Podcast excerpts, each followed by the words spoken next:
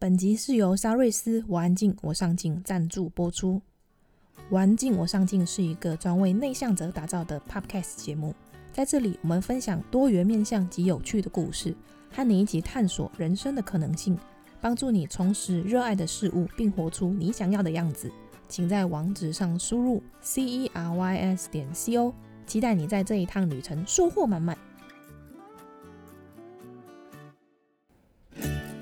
这里是我安静，我上镜，我是 Saris 沙瑞斯。你是完美主义者吗？我很完美，I'm perfect。你活得很用力吗？我用力的吃，用力的睡，用力的让人看见。你接受自己的缺点吗？我就是太完美，完美也是一种缺点呐、啊。欢迎我们今天的来宾苏予昕。苏雨欣是一位智商心理师，从主持人、金融业公关跨入心理领域。还有一点很特别的是，苏雨欣差点出道成为艺人哦。那为什么后来没有呢？我知道你想知道，所以我帮你问了。是你自己想知道吧？最近苏雨欣推出了一本新书《活出你的原厂设定》，书中的一句话完全打中我：献给所有觉得不够好的你，不用活得太用力，爱回最原始的你。这本书提供了很多方法和练习，帮助你一步一步找出内心真实的渴望，如何接纳完整的你。还有一个自我接纳力小检测，这个小检测我在文字稿里做了一个简易版。如果你想知道你的自我接纳力指数，可以在网址上输入 c e r y s 点 c o 斜线活出你的原厂设定，或者参加我们这一次的证书活动。感谢方舟文化与我安静我上镜节目合作。随着节目上架，我们将送出两本《活出你的原厂设定》。作者苏雨欣将在节目提问问题，请至沙瑞斯粉砖留言、按赞、分享，就有机会可以获得这本书喽。每一集的内容，我们都会在社团做延伸讨论和分享。我们的社团很安静，社员也很上进哦。正所谓安安静静又一天，上进上进又一年。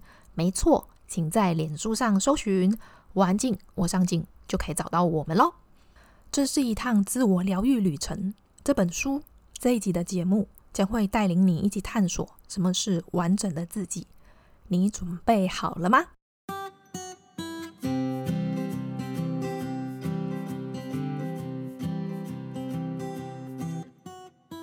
哦，我叫做苏雨欣，目前是一个智商心理师。那其实，在当心理师之前呢，我在十八九岁的时候是进过这个演艺圈的经纪公司，然后毕业之后呢，也进过金融业当公关。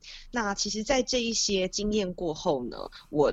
对于人生有一个比较深的体悟，就是我非常非常喜欢人和人互动，是我最爱的事情。但是包含演艺圈或是金融业，其实和人互动都是比较表面、表浅的，所以我才开始搜索有没有这样的一个工作，可以让我和人有更深的连结。最后我才决心去当了一个心理师。刚提到一个我还蛮感兴趣的东西，就是演艺人员是当时是干嘛的？对，哦，因为我小的时候非常喜欢表演。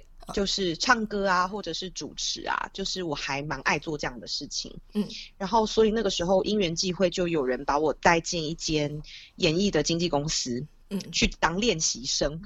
练 习生，就是，对，每天去上课啊，上各种的课，什么表演课啊、唱歌课、嗯，访问课之类的，就是要培训出道这样子。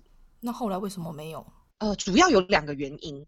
演艺圈蛮不能接纳我的原厂设定，蛮不能让我用原厂设定而活的。第一个就是说，他们永远会觉得我太胖哦。Oh. 对，就是比如说我已经那个时候比现在瘦超级多了，嗯嗯，然后但是我每天进到公司，经纪人看到我就会说：“你怎么还是那么胖？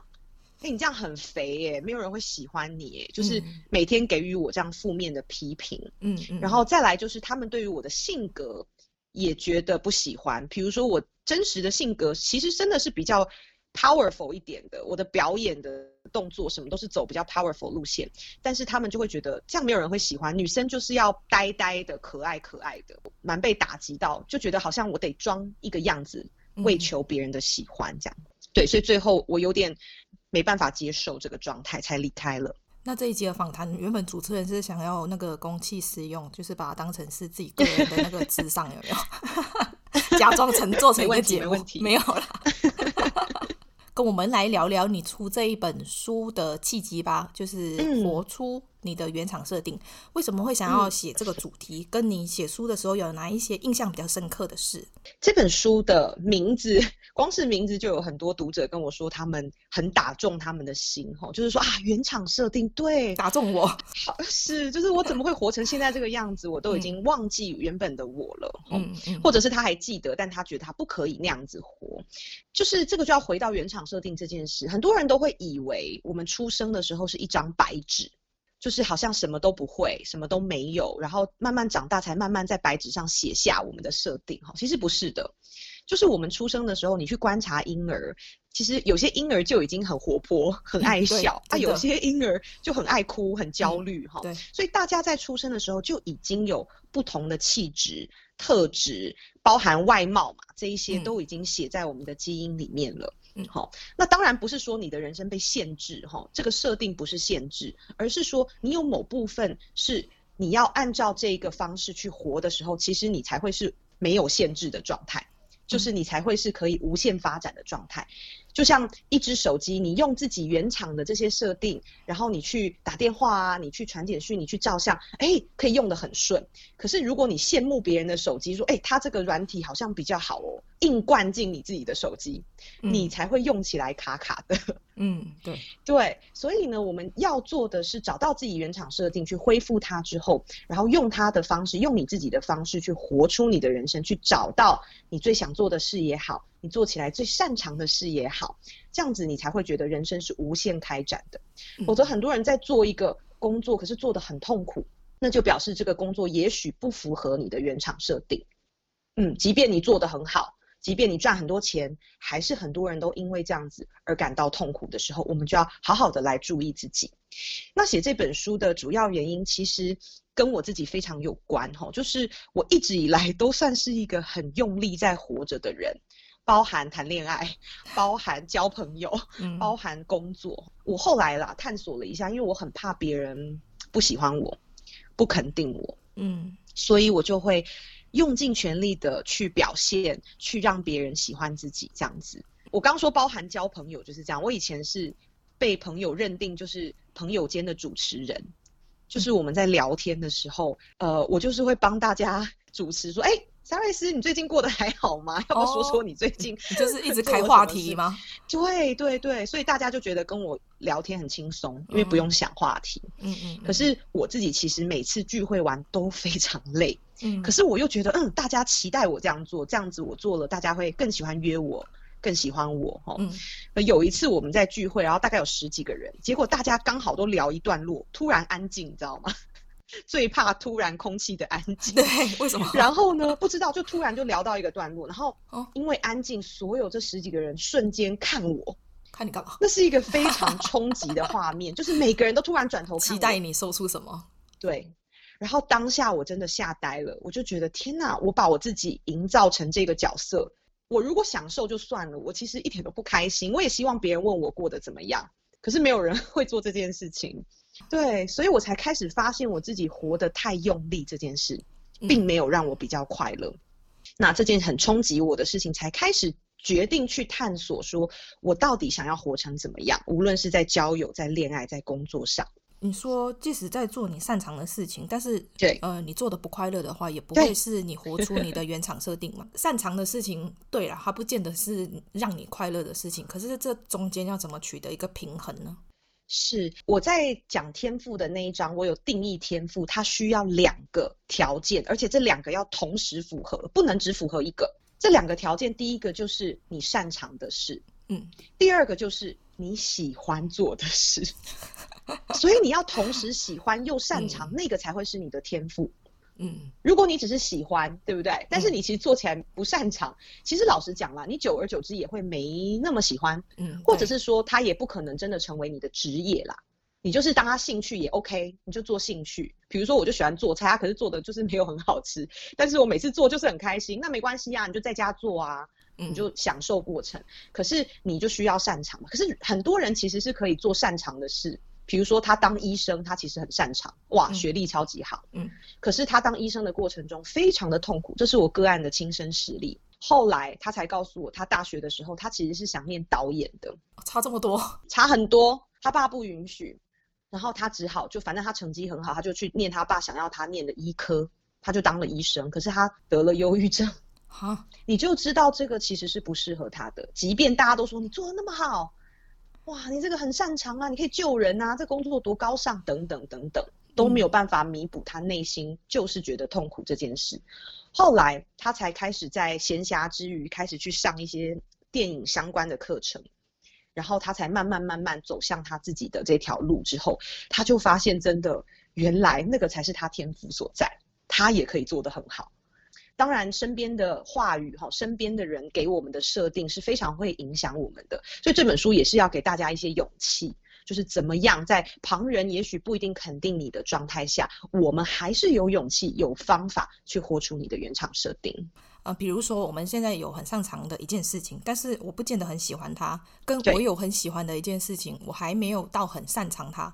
这两 这两者啊，你觉得哪一个、嗯、比较容易是？是？对对对，就是我擅长，但但是我没有很喜欢。我要培养自己的兴趣去喜欢它呢，还是我在建立在我喜欢的一件事情上，然后我努力的去让它变成我擅长的事情？诶，我觉得每个人可能会不太一样。嗯，但是你刚刚问了这个问题，对我来说啦，因为我是一个感受对感受很敏锐的人，我是没有办法欺骗我的感受的人，所以如果我觉得我对这件事情很痛苦，我就没有办法忽略，没有办法假装自己喜欢他。那也许啦，也许我还是可以找到一些方式说，比如说我做医生好了，小儿科医生，我随便讲，小儿科医生，我发现我很不喜欢，可是后来我我可能做了皮肤科医生。我就发现，哎，好像这个比较符合我，我喜欢了多一点。那也许有你有办法多一点喜欢啦。我这个是我随便举例哦。医科的人可能会说，根本不是这样子讲的。对，但是呢，反正意思就是，你可以可能找到一个在这个领域里面你比较喜欢的部分，这个也是一个做法。嗯、但是我还是会比较倾向你从喜欢的事去把它慢慢的培养，然后发展成你擅长的事，或者甚至发展成一个职业，都有可能。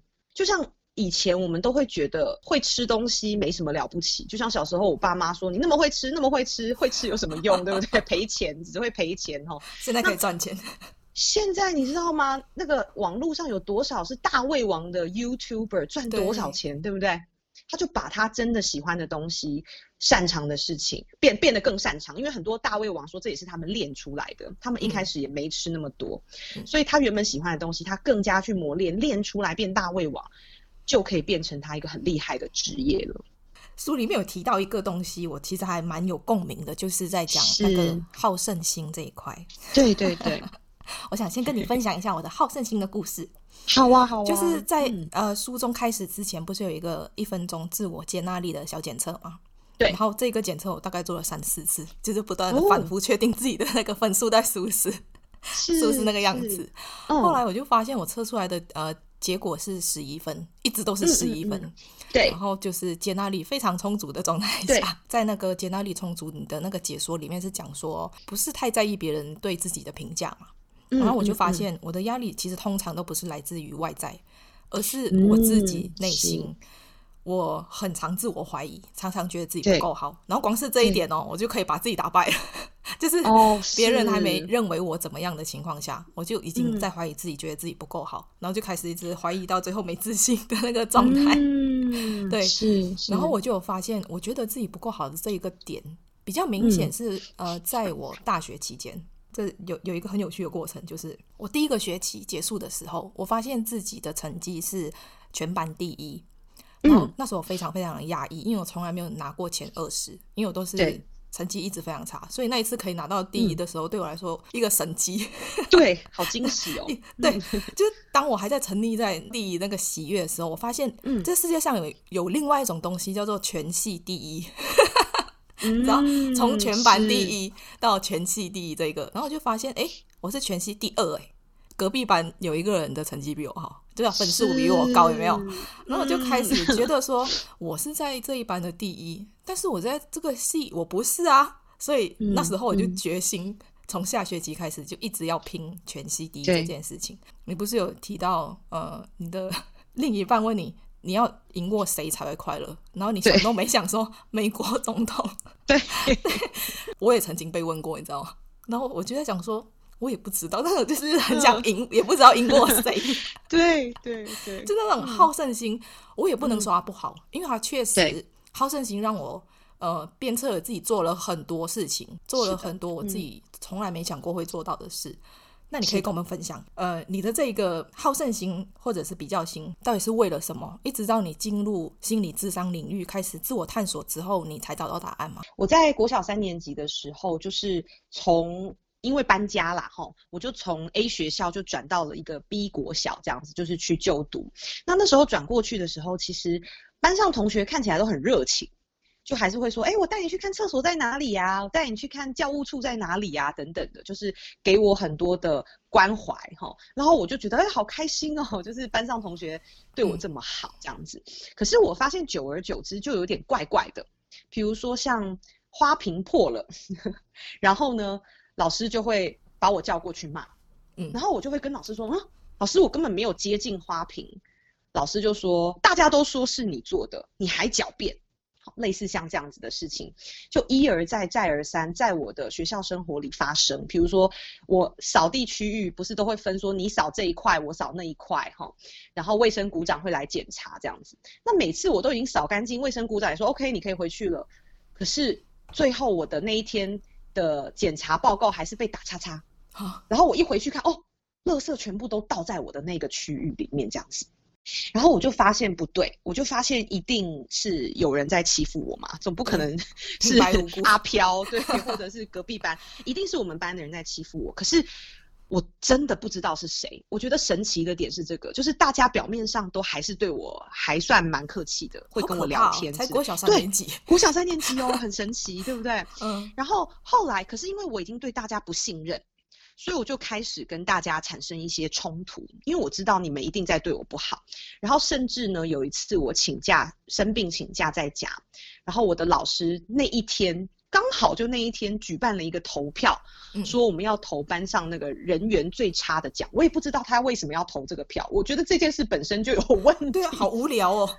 对，然后呢，隔天老师就跟我说：“哎，我们昨天投了这个票，然后你得奖了哦，这样子。”然后我就真的不知道该说什么，就是很对一个三年级的小孩来说很无言这样子，呃，变得蛮防卫的。我就觉得处处为敌嘛，大家都是我的敌人这样。然后因为那个班比较特别哦，那个班叫做人情班，我不知道张瑞斯你们那边有没有人情班？嗯、就是 对，就是那个班的同学几乎都是学校的老师的小孩，嗯、或者是一些比较达官显贵的人的小孩会聚集在一班。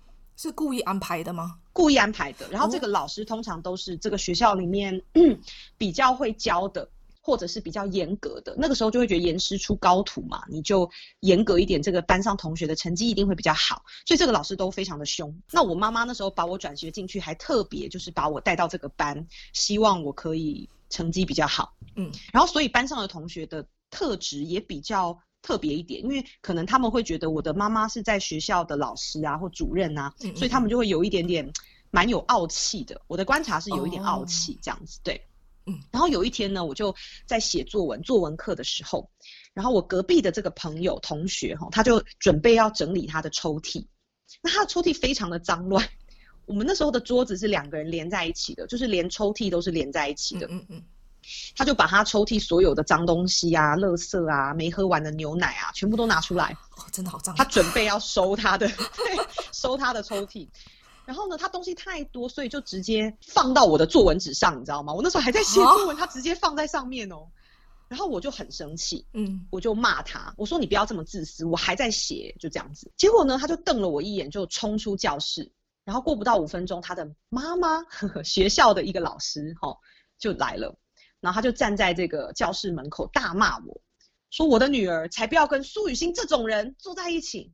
然后老师，我的导师问都没问，因为他已经看准我是一个坏小孩，他已经认定了嘛，所以他就直接说：苏雨欣来，你东西收一收，坐到那个垃圾桶旁边。哈，嗯，我就我就被换到那个位置去了。那你从此就坐在那了？对，我就是被垃圾分类这样子，就 是就是。等于大家就觉得你就是个垃圾嘛，你就是个不好的孩子。然后这种惩罚就是大概过了一整个学期，嗯。然后就是我每天中午啊都会被罚站啊，然后甚至早上升旗的时候也会被罚站，就是各种莫须有的罪名啦，什么坏啦，什么破了都是我这样子。嗯，那到后来我都不解释了，因为解释也没有用哈。那到了这个四年级之后，呃，我们班上要派出两位同学去参加朗读比赛。嗯，那因为我本来就还蛮会讲话的。嗯。然后，所以那个时候有一个同学主任的小孩，他自告奋勇嘛，那就还有一个名额是从缺，所以老师看了一下，就说：“好吧，没有人愿意的话，我们就派我们班上最吵闹的苏雨欣去参加。”这样子，我觉得这个老师的心理素质不是很好，蛮特别，我觉得蛮特别的，就是不不一定当老师，他就是适合当老师这样子。对，对，对，然后所以我就去了，然后去参加比赛。的过程中哦，就刚好遇到一个评审，那个评审老师看到我在朗读，哇，他眼睛就是很闪亮亮的 看着我，对，好像找到什么宝藏一样这样。然后那一次我就得了第一名，嗯，然后得了第一名之后呢，我我人生就是转泪点这样子，我就开始受到学校的关注啊，然后连校长都因为我哈，我我还去参加什么全国我们台湾的朗读比赛。也得了第一名，嗯，然后呢，就校长可以因此就是被记功嘉奖这样子，嗯，然后所以校长也都对我非常好，就蛮莫名其妙的，对，我就帮他嘉奖了这样，大家都开始重视我，就觉得哇，苏雨欣好厉害，在升旗的时候也会大喊我的名字啊，哈，报报出我得了什么奖这样子。得奖之后某一天啊，某一天我在走廊上就遇到那个在班上大骂我说我的女儿不要跟他坐在一起的那个老师。他原本就是都不理我了，我会我都会跟他打招呼，我都会说老师，但是他就当做没听到这样子。哦，这老师好没礼貌。对，可是那一天他就突然主动跑来跟我讲话，嗯，他就说：“哇，雨欣啊，你好厉害呀！哇，你竟然得了全国第一名哎！哎呀，你可不可以教教我的孩子这样子？”不行。那一刻我真的惊呆了，我就是对一个十岁十几岁的小孩子来说，嗯。我觉得那个真的是一种很复杂的味道，就是你又觉得自己很优越，你觉得自己是很棒的，这样别人才会来奉承你嘛，阿谀奉承。那另一方另外一方面，你又很讨厌这一种很势利、很假惺惺的这个嘴脸哦。对，所以那个那个感觉非常的痛苦，但是又很痛快。我只能用痛快这两个字来形容，又痛且快。对，然后所以。我当时就收下了一个信念，就是当你是第一名，你赢过所有人的时候，嗯、对，你就能让即便最可恶的人都可以在乎你。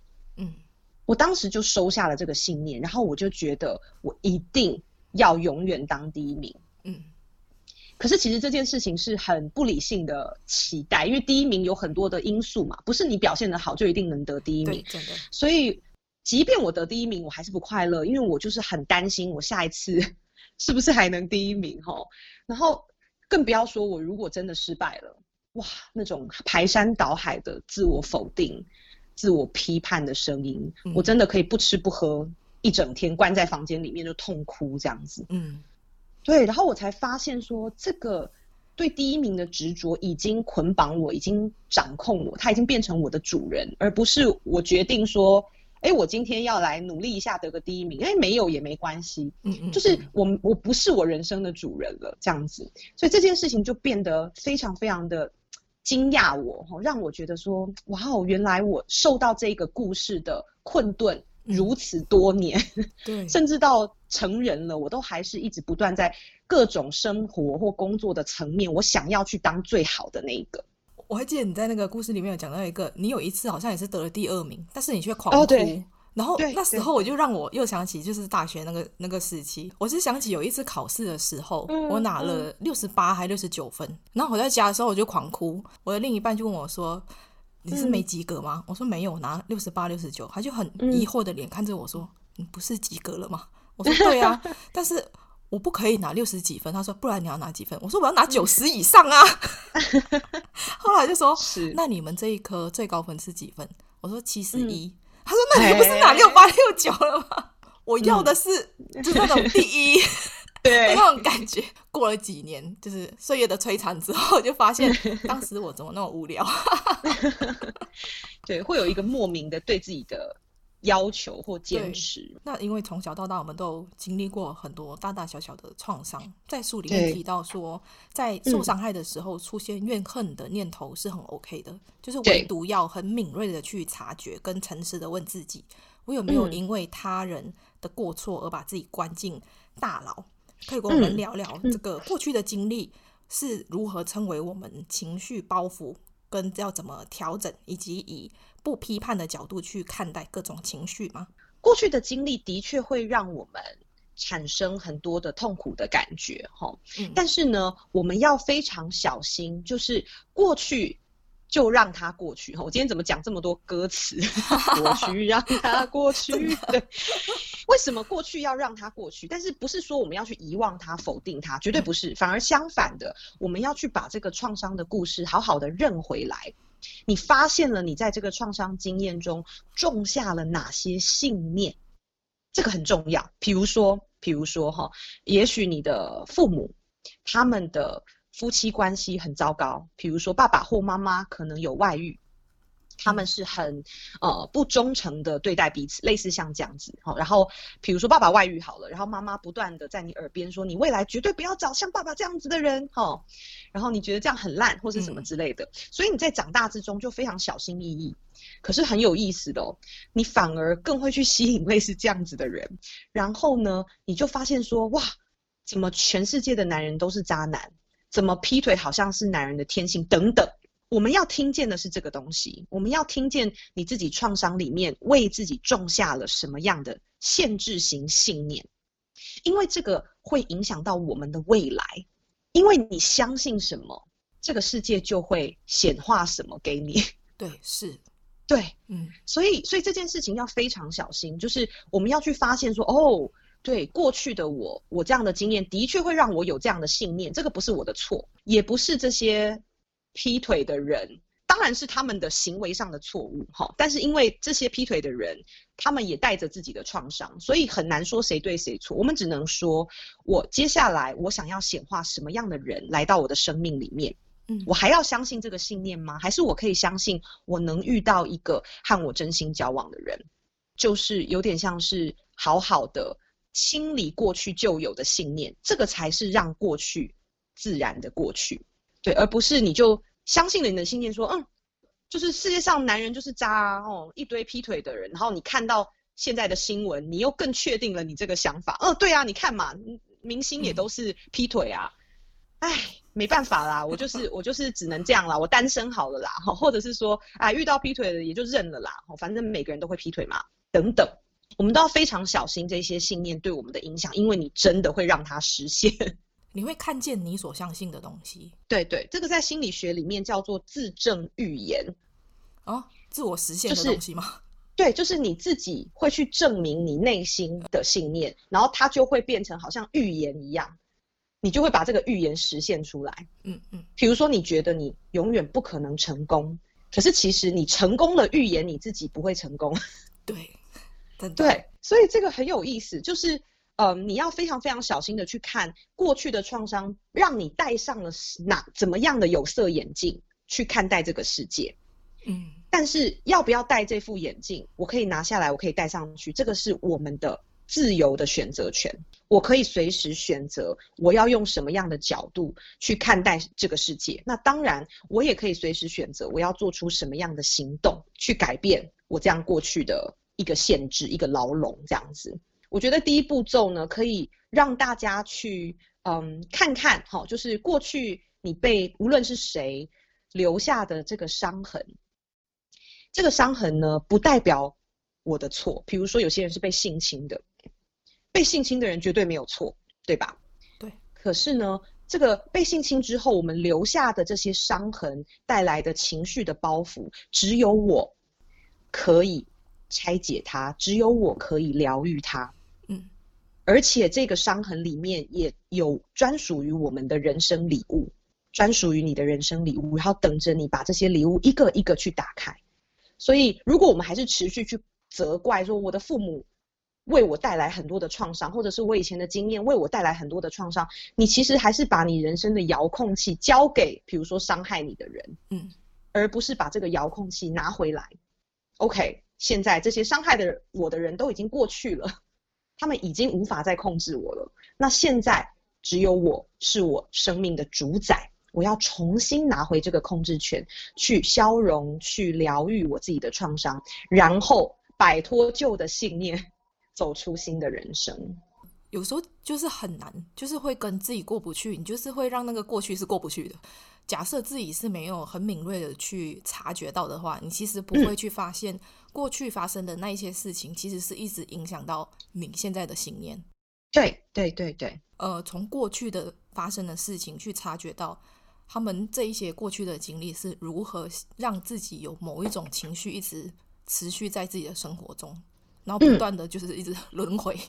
嗯啊，对，一直重演。呃，我觉得有一个还不错的方法，吼，就是可以邀请各位，就是把你人生中你觉得让你很受伤的一些故事写下来，先把这些故事写下来，然后去看见这个故事在你身上的影响，在你身上种下了哪一些的信念。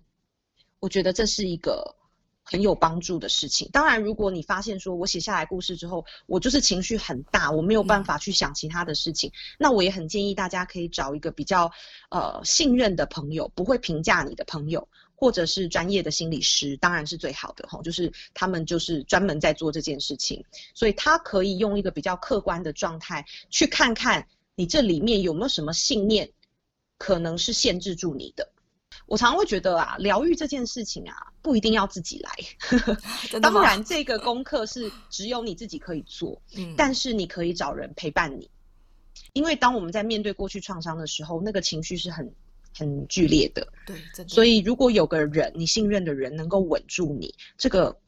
其实效率会更好一些，功呃这个功效会更明显一些。你会发现，哎，好像比较能够去想这个里面的，就是到底发生了什么事这样子。情绪这件事情，哈，就是，嗯，很多人会把它分成正面情绪跟负面情绪。对。在我的演讲或者是我在跟个案谈话的过程中，我绝对不会用这个词，嗯、因为我会觉得情绪没有正负面，它你可以说它让你舒服或不舒服啦，对，这个我 OK，因为这个是感受嘛，哈。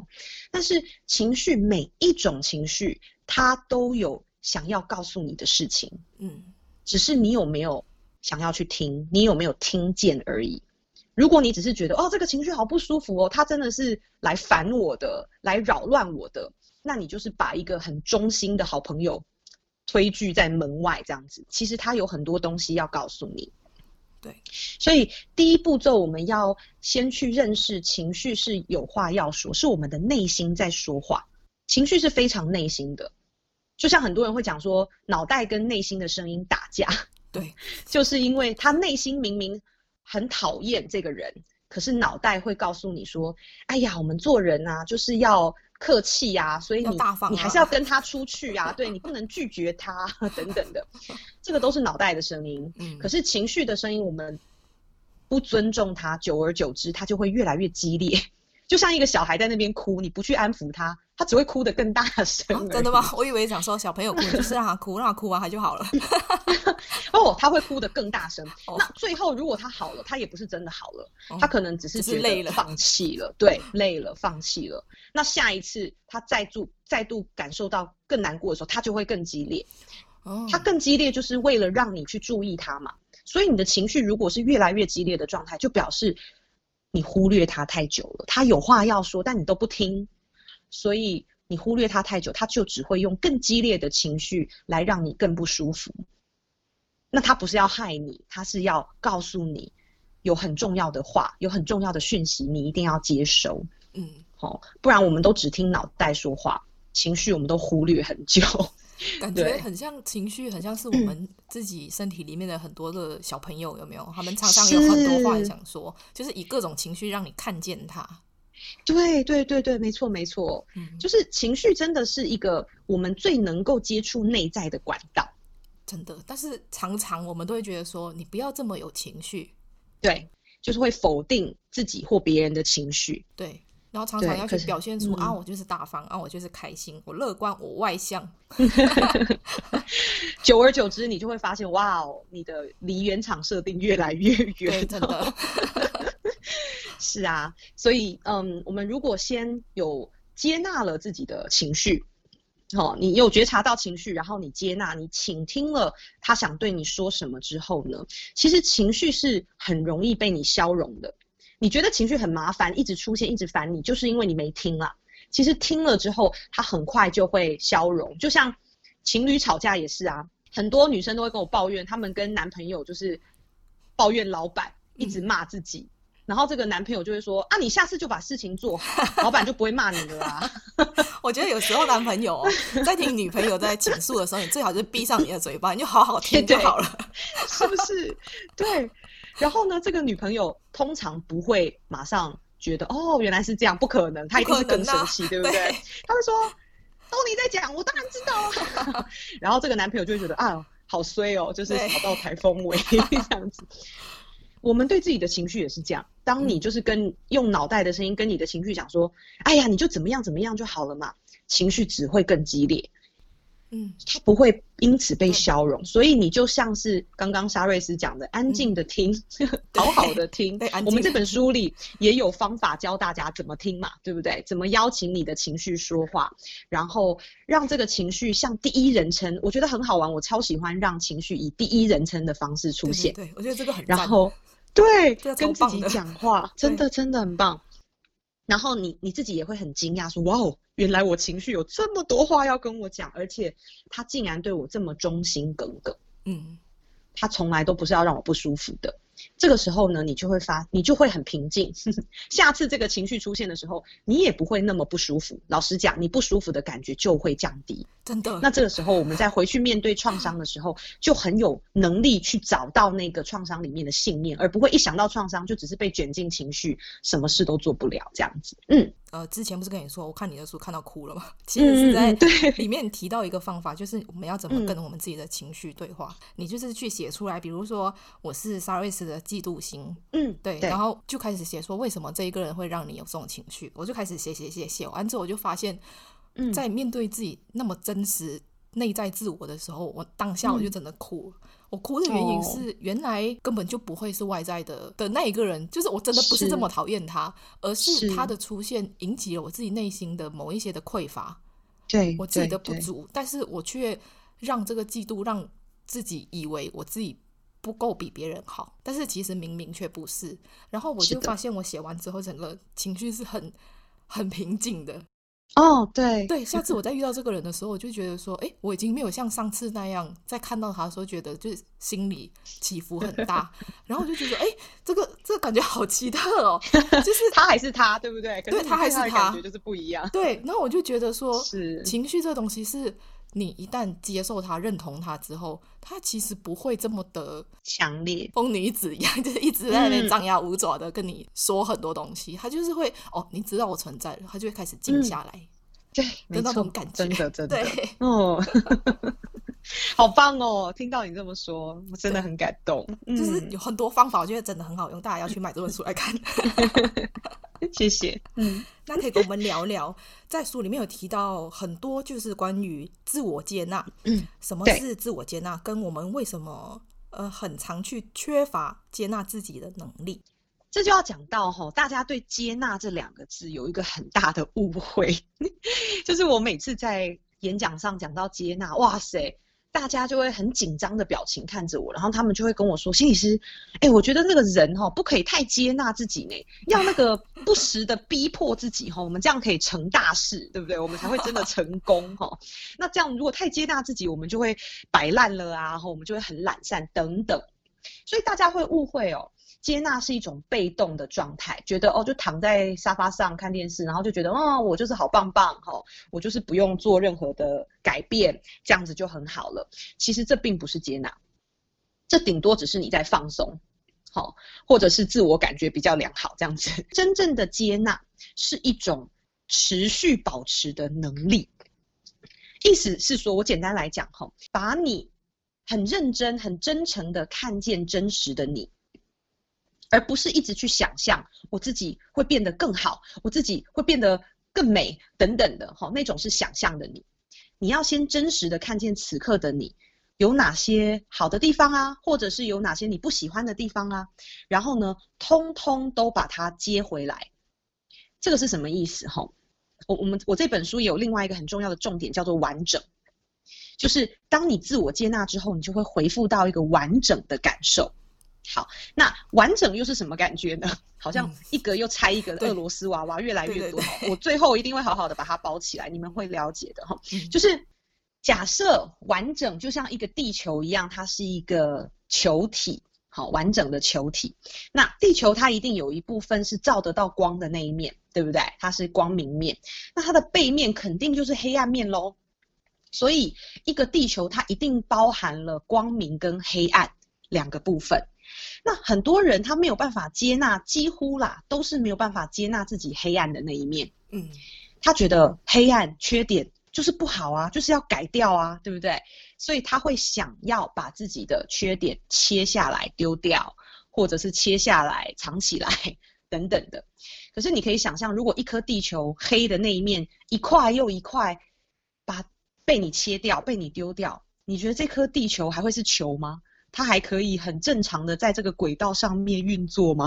嗯，它就变一半了。对，它可能就碎陨石嘛，它就没有办法有引力，好好的这样运作了。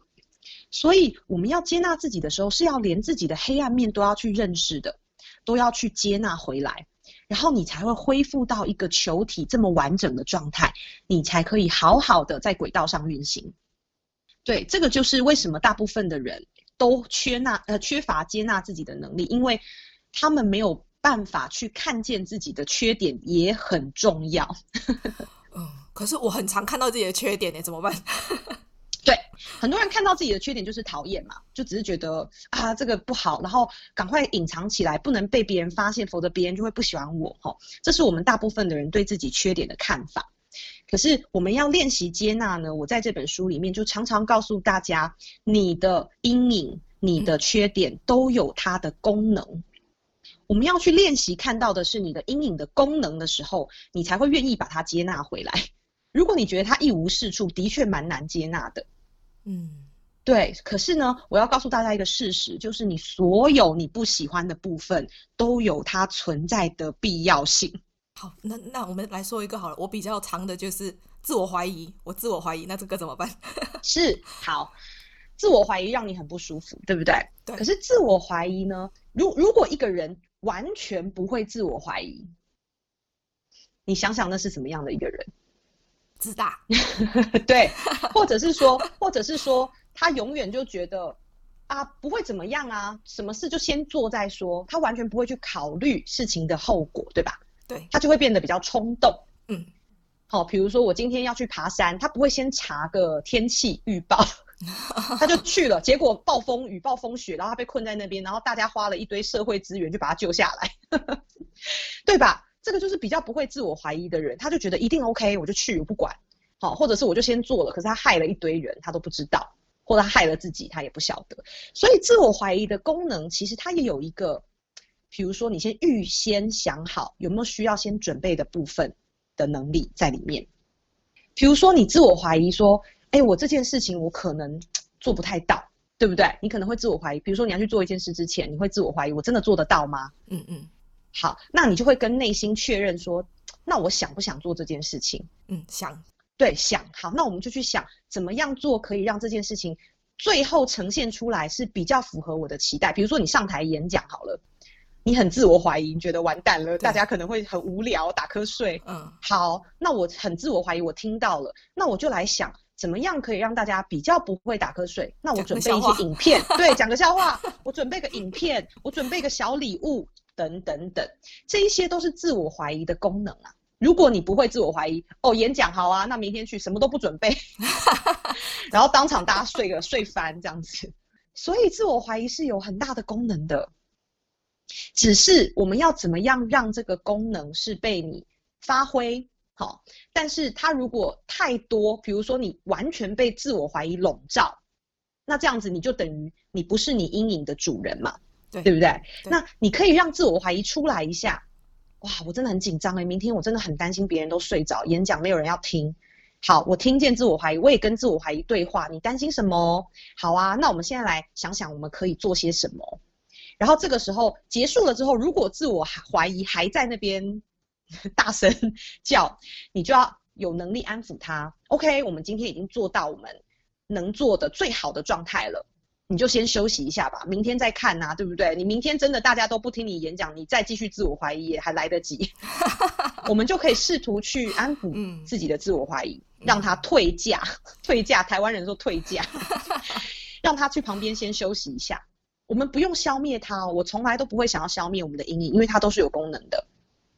对，所以呢，明天哎，你的演讲真的哇，大家还是睡着了。你还是可以邀请你的自我怀疑出来说，哎、欸，真的哎，你说的对，大家还是睡着了，那我们下次怎么办？等等，或者是说，下次你就不要接了，欸、你就不要做了，也可以，也可以，没有关系的，OK 的。他就说，好啦，也许演讲对我们来说就是很不舒服，嗯，那我不一定要做这个啊，这不一定是我的天赋所在啊，对不对？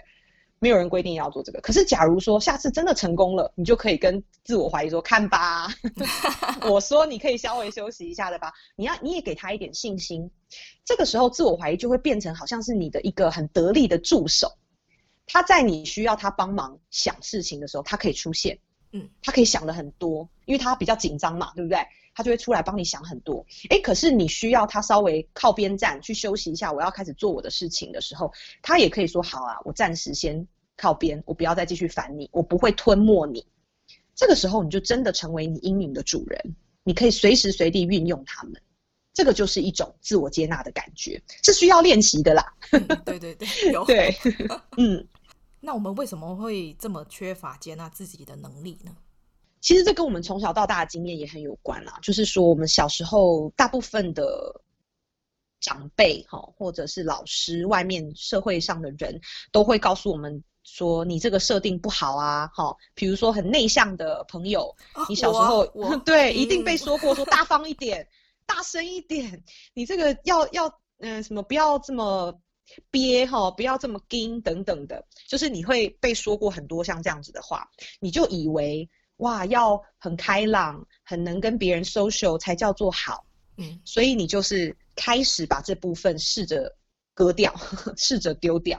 我没有诶、欸，不是，我是那种另外的叛逆，就是别人越讲我，我就觉得说怎样，我就是这样不行啊，一种你知道很反骨。对啊，我就是这样，怎样？叛逆很重要诶、欸，我觉得很多我的个案都是因为他们没有叛逆的。能力哦，真的吗？所以他们从小到大都很乖，哦、然后可是长大越来越痛苦，这痛苦越来越大，他们才发现好像不对劲。其实有走过叛逆期的人，反而在心理健康这一块都算是还能维持在一个还不错的状态哦。所以叛逆期很重要，可以好好的也是回顾一下你自己从小到大曾经被说过什么，别人试图去改变你的怎么样的设定。好，比如说像我自己，我对身体也有一些不接纳的部分，比如说我的大腿。嗯，有，你有跟你大腿对话？对，我也跟我大腿对话啊。我从小到大，很多人都会说，哦，你腿很粗诶，拜托你穿长一点的遮起来好不好？然后就说，啊，你怎么那么胖？等等的。要是我就回过去说，你不要看啊，没有没人叫你看。其实我小时候也回过这样的话，可是我发现我回完之后，我没有办法像沙瑞斯这样就放下了，我还是。变成是说，我即便讲出这样子的话，我内心还是很讨厌我的大腿，我还是试图用很多的方法让它符合其他人的眼光，这样子。嗯嗯嗯，对，所以我的内心其实是不不开心的。所以如果大家可以像沙瑞斯这样子，没有没有骂完，很爱回话而已。对，如果你回完话，你就觉得管你的，对我我就是这个样子，我很喜欢我这个样子，那是非常棒的状态。但如果大家跟我一样，就是即便你骂完了，你还是会回过头来觉得。真的很胖哎、欸，好不漂亮哦！大家一定不会这样，这样就不会喜欢我等等的。那我们就要去好好的感受过去的这些经验，怎么样让我们没办法接纳自己的原厂设定？嗯嗯，对。所以这些缺乏接纳自己的能力，几乎都是从外在来的。你可以想象一个婴儿讨厌自己的身体吗？应该不可能吧？婴儿都是很好奇的，吃手指还吃脚，对不对？对，真的。然后就探索，就探索自己的身体。对。然后呢，他就会觉得一切都很棒。嗯。可是长大，我们接受到这些外在的讯息，我们才开始没办法接纳自己的。嗯。嗯，我一直觉得我有一个蛮怪的地方，就是，是我常常就像刚刚说的，我很常自我怀疑跟觉得自己不够好。嗯。嗯，然后这个不够好，其实真的不是来自于外在，是我自己内心觉得。嗯、因为其实我身边很多人已经跟我说你很好了，但是我不知道为什么别人的肯定对我来说，我不是去否定他们的肯定，我心里面的一部分其实我也是觉得，嗯，我好像做的也还不错。但是另外一方面的声音就会一直不断的跟我自己说，你做的还是不够好，然后就是一直不断的批判我自己，让我自己觉得说，你还是一直要不断的继续做的更好。就是明明不是别人告诉你，嗯，但是不知道为什么自己内心总是会一直有这种声音出现。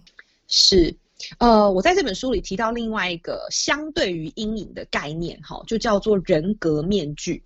这个人格面具的意思就是相反阴影的意思，哈，它就是我们想被别人看到的那个我，就是我呈现出来的样子。我希望是。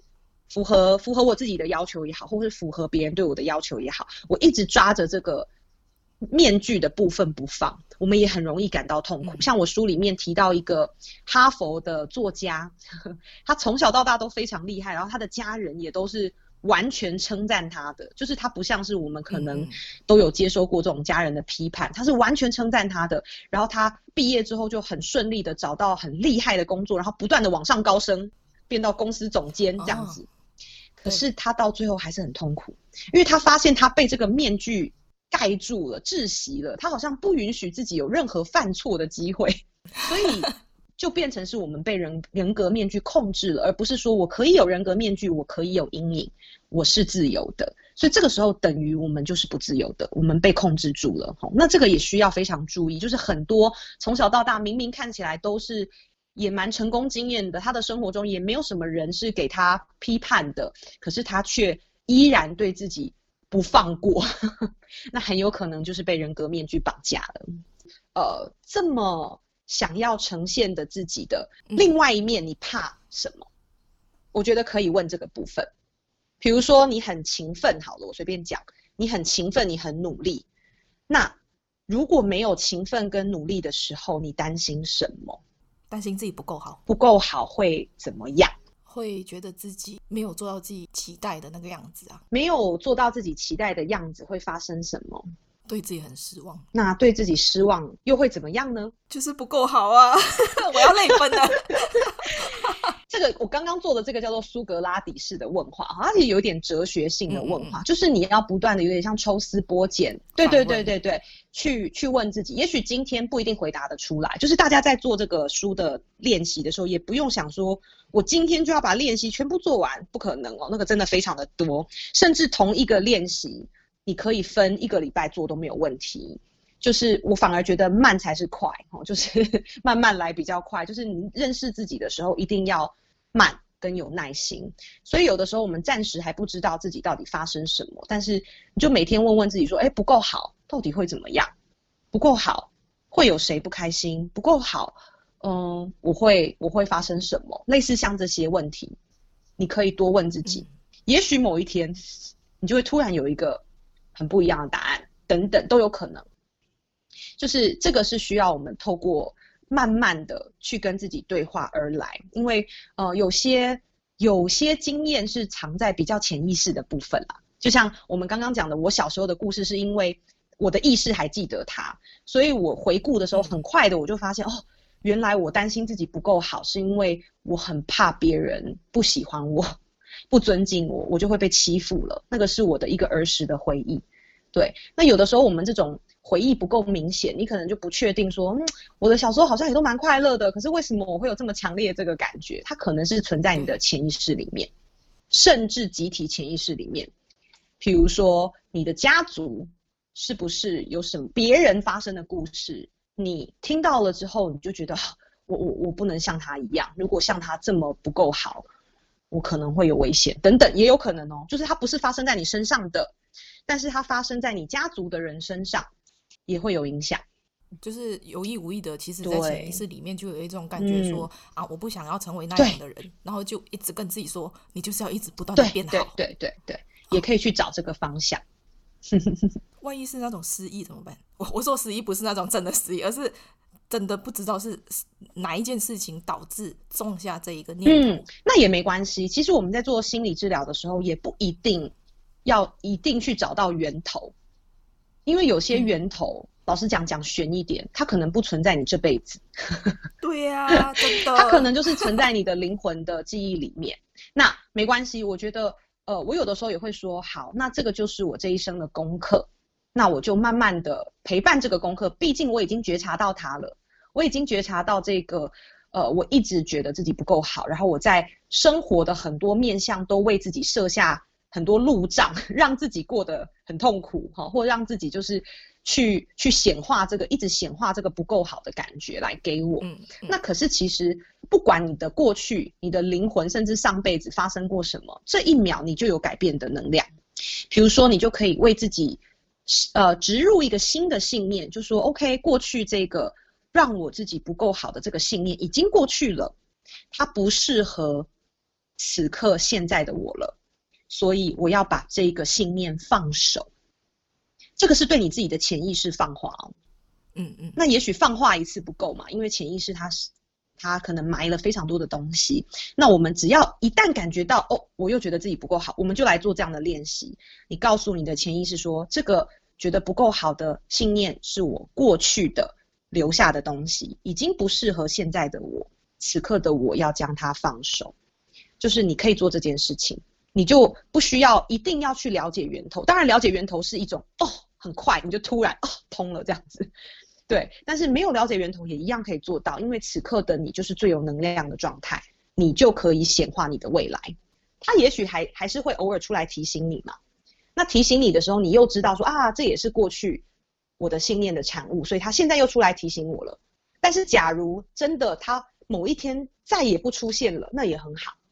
那表示这个东西它是信念，它不是你的一部分，它就被你清理掉了。它不像是情绪这一种，我们的一部分会会再回来，会再出现提醒。对，它可能是过去的信念，信念就很有可能是外界加入的。对，它比较不是我们原厂设定的部分，所以你去清理掉的时候，它不一定会回来。我来好好练习一下。我又我我刚刚是在公器私用吗？欢 迎欢迎，你也帮很多听众公器私用。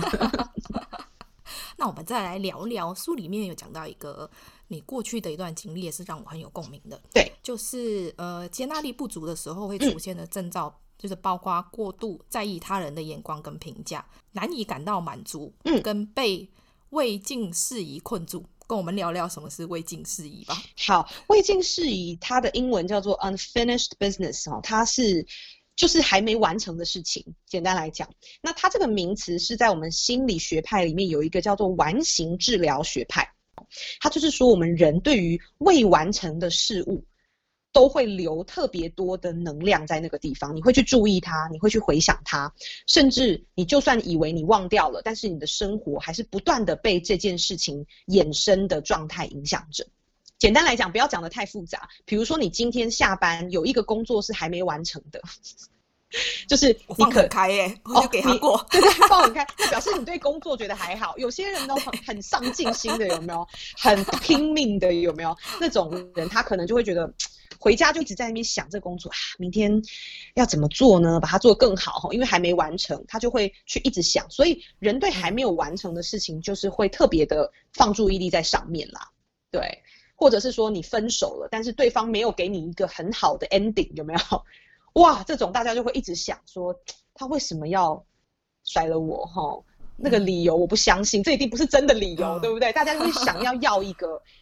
真正的理由，可是其实老实讲也没有真正的理由，哈。可是这种感觉就是会被，就叫做未尽事宜，我们就是会被他困住这样子。嗯，你里面有提到一个你跟你爷爷故事的经历，就是、嗯、呃，你应该是在国小还国中？国呃国中毕业的时候发生的事情。国中毕业的时候，嗯，就是遗憾。对，跟我们刚刚讲到的未完成又有点不太一样，它就是是一段过去的事情没有错，但是你已经没有办法。呃，就这一件已经过去的事情在弥补，因为它确切的是跟某一个人之间是有关联的。可以跟我们聊聊你跟你爷爷的经历吗？OK，呃，我从小跟我爷爷是非常非常非常亲密的，就是因为我爸妈都要工作嘛，所以他们一到五就是把我放到爷爷家给爷爷养这样子，然后礼拜六早上我爸妈就会把我接回我爸妈家呵呵 度过周末，然后我爷爷。可以说他是非常宠溺我啦，就是在心中，小孩子的心中跟爸爸妈妈比，你就会觉得爸妈很讨厌、很严格、很凶，什么都要管，什么都不行，很多规则。可是爷爷就是哦，什么都好，什么都很疼你，然后笑，永远笑笑的看着你，不会觉得你哪里不够好这样子。所以我觉得那个对我来说是一种无条件的接纳、无条件的爱的状态。所以我跟我爷爷是呈现一种很很紧密的连接。到了长大之后呢，就是我我跟我爷爷都还是非常的好，然后直到我国三，我国三那个时候，我爷爷就得了癌症，然后他就入院了这样子，然后那个时候我们也都听医生说他其实没有剩多久，因为我爷爷也很老了，所以就时间剩的没有很久，可是那个时候我刚好就推甄上高中。那推甄上高中之后呢，我妈妈就说：“哎、欸，那你现在有时间了，你不用去学校，我就帮你请假，然后你就每天去医院照顾爷爷这样子。”然后其实我那时候心里很抗拒，我不想，我不想去照顾。那但是我也不懂为什么我不想，我明明就跟爷爷很亲，可是我就是不想。然后我每次去照顾的时候，我都在看电视。就是，我就坐在爷爷病床旁边，然后就跟他一起看电视，但是我眼睛都盯着电视，我都没有看爷爷，然后我也没有跟他讲话，我就不想跟他讲话。然后我那时候其实真的不理解我我为什么这样做吼。然后后来呃，因为那时候原本讲好说我考上高中，我妈妈会带我出国玩。那那时候已经定好了嘛，可是我爷爷就得癌症，我就很挣扎，说到底要不要去。可是我爷爷就很开心，就说你考上高中很棒啊，哦，你当然要去啊，爷爷会在这里等你这样子。然后我们就问医生说，医生也说爷爷他差不多可能还有几个月的时间啦，还可以这样子，所以我们就出发了。结果原本预定完一个月，后来我们大概二十几天，呃，我爸爸就打电话来，我妈妈就说，哎，我们明天要回台湾了，你们整理一下行李这样。那我就知道发生。是什么事？我就知道我爷爷过世了，然后我就很生气，我非常的生气。然后我姐姐就是一个天真的人，她就说：“哈，为什么那么快要回去啊？什么的。”然后我爸妈就都不讲话。结果后来我姐姐知道我爷爷过世的时候，她就她的情绪蛮顺畅的，她就哭了，她就从原本很天真、很开心的样子就哭了。可是我就我发现我哭不出来，因为我早就知道这件事情，然后我就哭不出来，我就一直很生气，直到她的。丧礼之上，我也都没有什么哭，就我就是一直很愤怒这样子，然后我就觉得说，为什么你都不等我？你明明说好要等我的，你却骗我这样子，我就有很多心里的这个感受。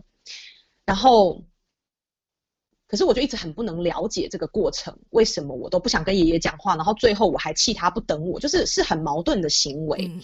就后来我在做一个咨商的课程中。呃，我的这个智商的老师呢，他就突然跟我讲一句话，他就说：“也许你爷爷是故意的，也许他不希望你看着他离开。”然后我当场就真的完全顶不住了，我就是真的爆哭，就是大哭，好像是撕心裂肺的那种哭的感觉，就是好像把很长期以来的那一种，也许在丧礼上没哭的或者是什么的感觉，全部都哭出来。然后我才发现说。其实那个时候的生气，我是气我自己，我是气我自己为什么没有办法在我爷爷最后一段路，好好的跟他讲话。可是我也看见那个时候小小的我，承受不了我这么爱的人要离开的事情。然后我的父母也没有陪伴我走走这一段嘛，就是他们可能也是自然而然啦，就觉得这个生人生老病死是自然的，他们也没有特别安慰我或什么的。所以，所以我当时就是用自己的方式去很愤怒的把世界都推开。我就觉得说，我就觉得就是一直很愤怒，然后一直觉得，如果不是爷爷给我的这种无条件的爱，就不是爱。甚至那时候我跟我父母的关系也很不好，因为我觉得父母不够爱我，就是我觉得他们不像爷爷就不够爱我等等的。对，所以那时候我就是一直对。有有这样子的情形，可是直到那个老师曹老一个曹老师哈，他跟我讲的这一句话之后，我在内心就真的浮现了一个完结的感觉，就像句号的句点的感觉，嗯、就是我就对一个 closure，然后我就开始感受到说，爷爷其实都了解为什么我没有办法跟他讲话。因为我不忍心看着他日渐消瘦，我却什么都做不了。然后我觉得爷爷也了解为什么我没有在丧礼中哭，因为我太爱他了，我爱到我就是一直否认这件事情这样子。然后我也发现这段时间我如何把世界推开，然后我也才发现说，哎，其实爷爷给我的爱从来没有离开过我，他是依然在我的身体里面，甚至也许他也期待我把这个爱转化成给予别人的。像我现在接案的时候，我也可以感受到我有很丰沛的爱可以给予我的个案。那这个就是来自我小时候被爷爷好好爱过的经验所得来的。嗯嗯，真的是我在看你这一段经历的时候，嗯，哭又哭，这么爱哭，一直在哭。其实这一段我跟大家讲，我写了最久的就是这一段，小小一段，但是我写了非常久，就是一直哭，然后。一直没有办法完成，一直被催稿这样子，但是我就是卡在这边很久，然后我知道我需要一点时间，也是再次的去谈论这件事，再次的去疗愈这件事。嗯，那我们来聊聊为什么在书中你提到一个完整比更好重要？嗯嗯，嗯，要怎么找到我们的原厂设定的天然状态？呃，因为大家想要追求更好，其实就是想追求所谓的完美嘛。对哦，但是完美，以我们刚刚这个地球的球体的比喻来讲，哈，就是把照不到光的那一半都切掉，留下只留下照的光的那一面哦，这个叫做完美哦，因为你完全没有黑暗面，哈。可是你就等于你这一个人所有的能量、所有的力气，硬生生的被切掉一半，嗯，这个绝对不会是更好，真的。所以完整，我觉得是比完美更重要的一件事情。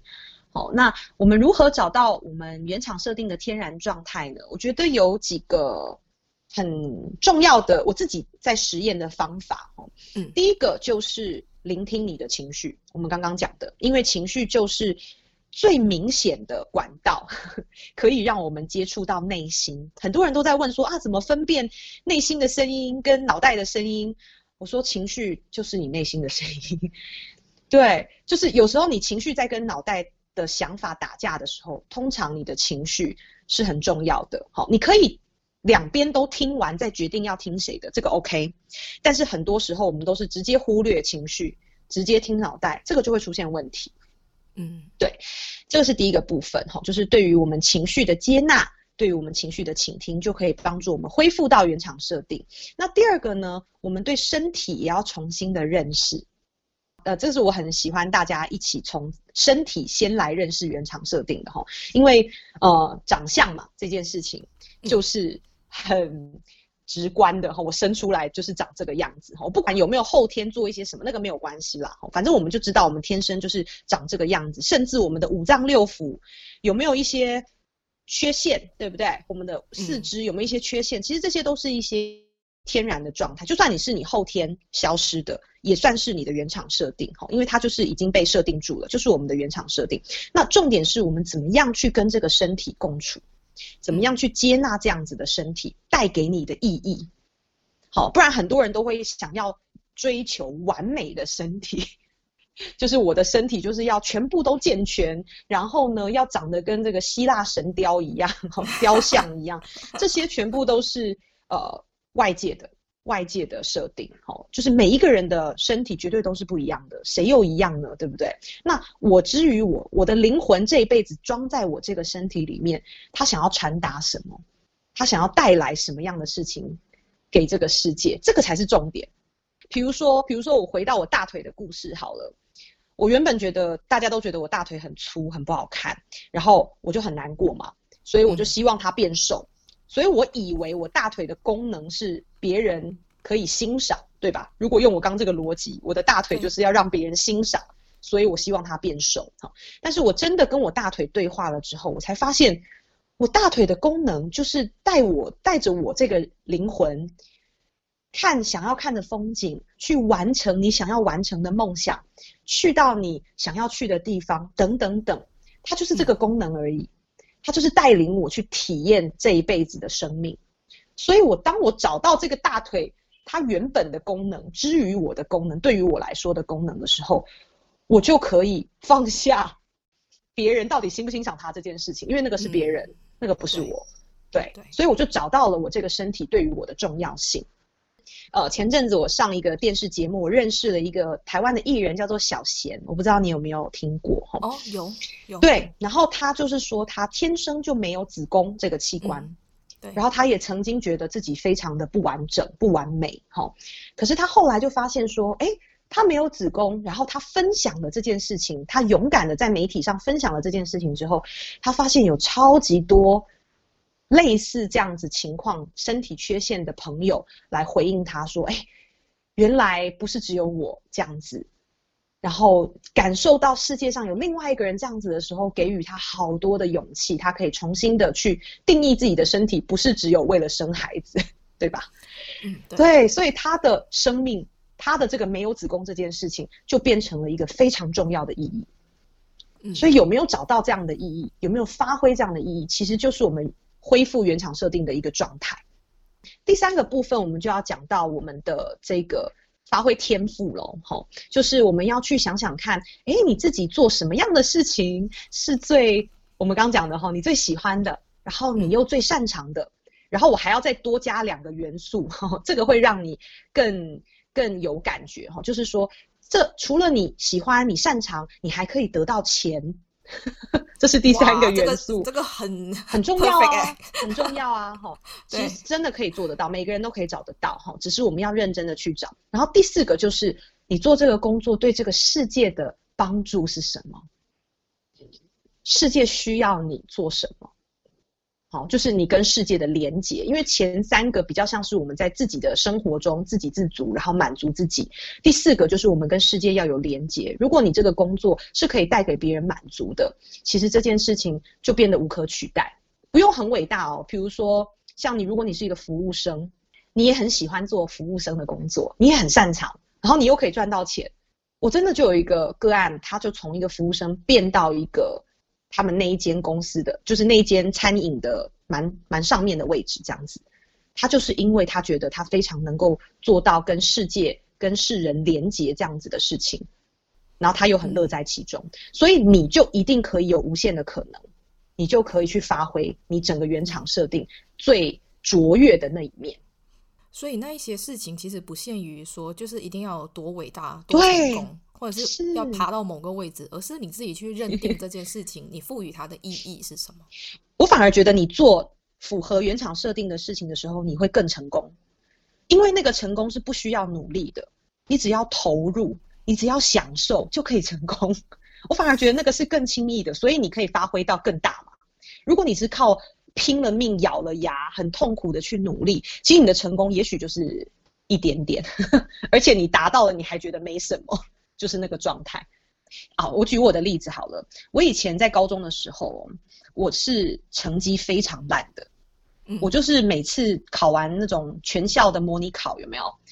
我们那个成绩都会贴在走廊上，从全校第一名到全校最后一名都贴出来哦，很可怕。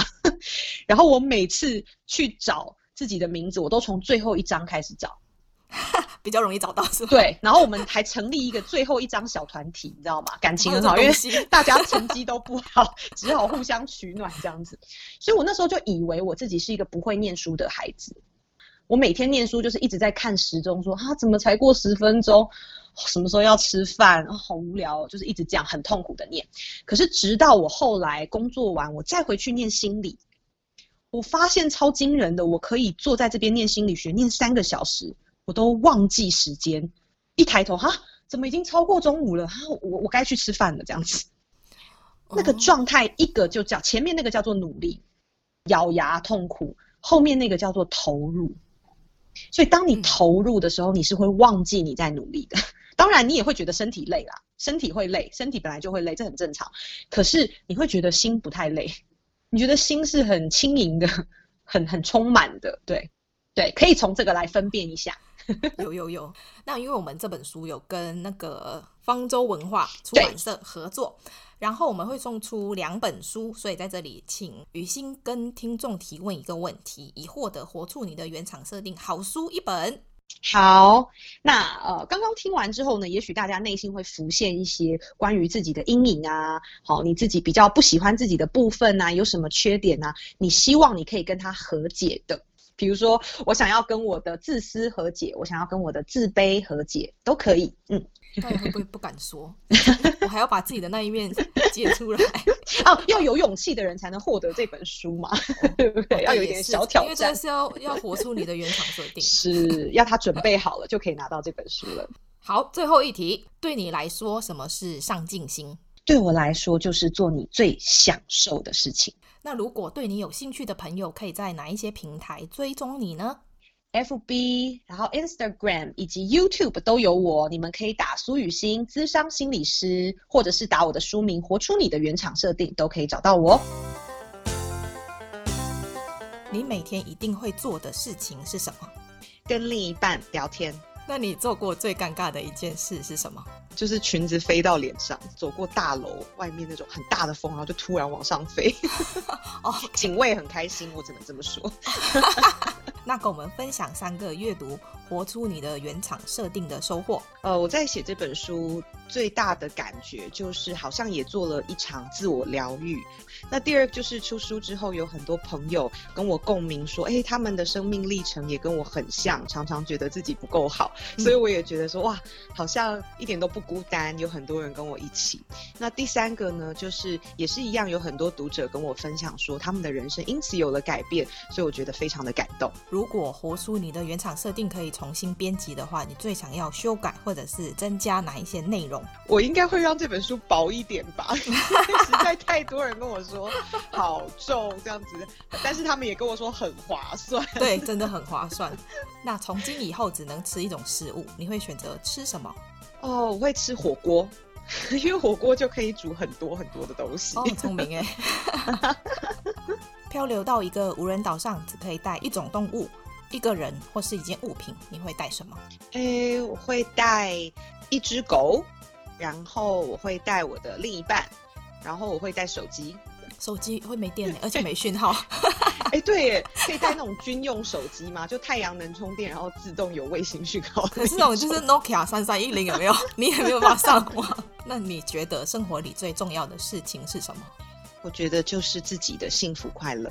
那你最讨厌哪一种人？拥有权势之后就剥削别人的人。那跟我们分享最近一件开心的事情吧。开始有很多很多的读者跟我分享他们的故事。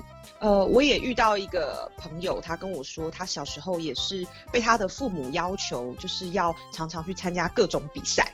就是得了第一名之后，父母就会很开心，到处在邻里间炫耀说啊，我家小孩子多厉害，多厉害。他以为他这种好胜心帮助他更成功，从来没有享受过那种成功带来的喜悦。这样子，那请用一个形容词描述你自己：容易快乐。哦，这样很好哎，好羡慕啊。那你觉得什么动物最可爱？我很喜欢海獭，然后他们会躺在水面上，这样子好可爱哦。那如果你很想发脾气却不能生气的时候，你会做什么？嗯，我会打开我手机的那种记事本，开始写下我的情绪日记，就写下所有的心情。那你最喜欢别人称赞你的一句话？啊、呃，我真的很信任你。某天在路上遇到好朋友的另一半在外面偷吃，你会选择告诉好朋友吗？我不会，我可能会跟他聊聊他最近跟另一半的交往的状况，但是我可能不会直接告诉他说我看到什么，因为我不确定那个对他是好的。目前为止，你做过最疯狂的事情是什么？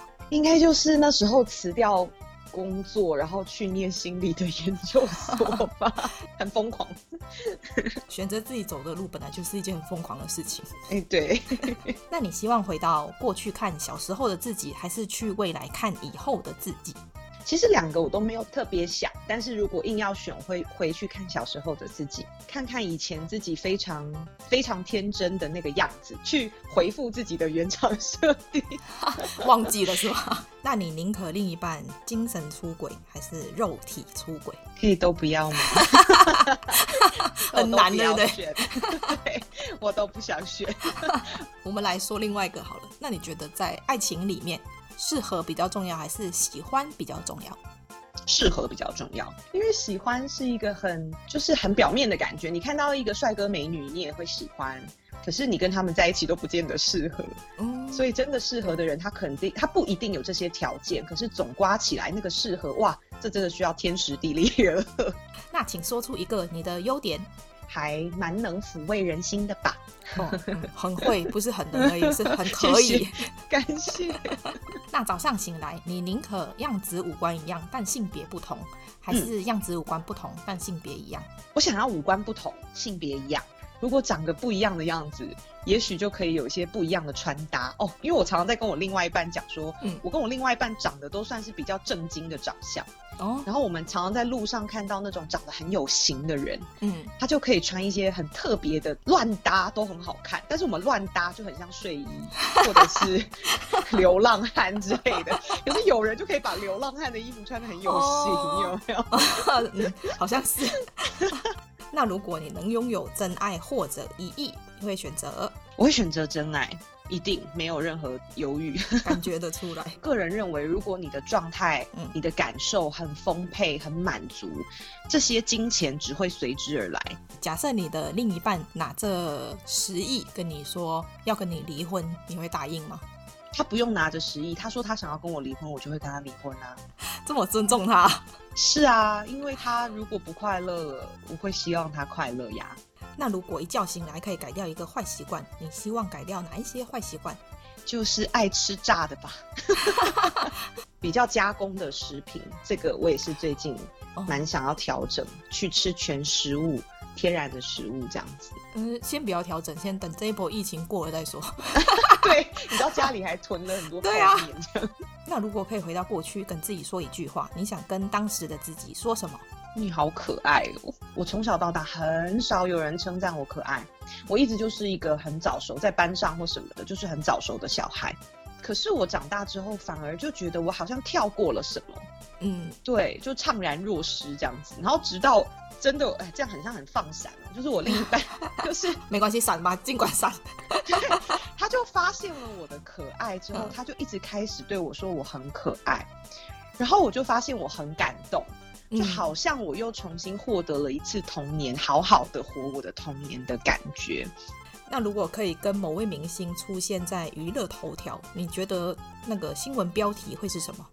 就是嗯，巨星和明星理师相谈甚欢一下午，就这样啊？好像蛮无聊，没有没有报纸会播。对啊，这头条感觉有点嗯，也太日常了一点。对，好日常哦。那如果你可以捡到一个神灯，让你许三个愿望，你会许哪三个愿望？平静、丰盛、满足。那如果必须跟某个人戴上手铐生活一个月，那会是谁？哎呀！这个当然是我的另一半。如果不用戴上手铐，跟别人生活一个月，我都有点困难，因为我不太能够跟别人住啊或什么的。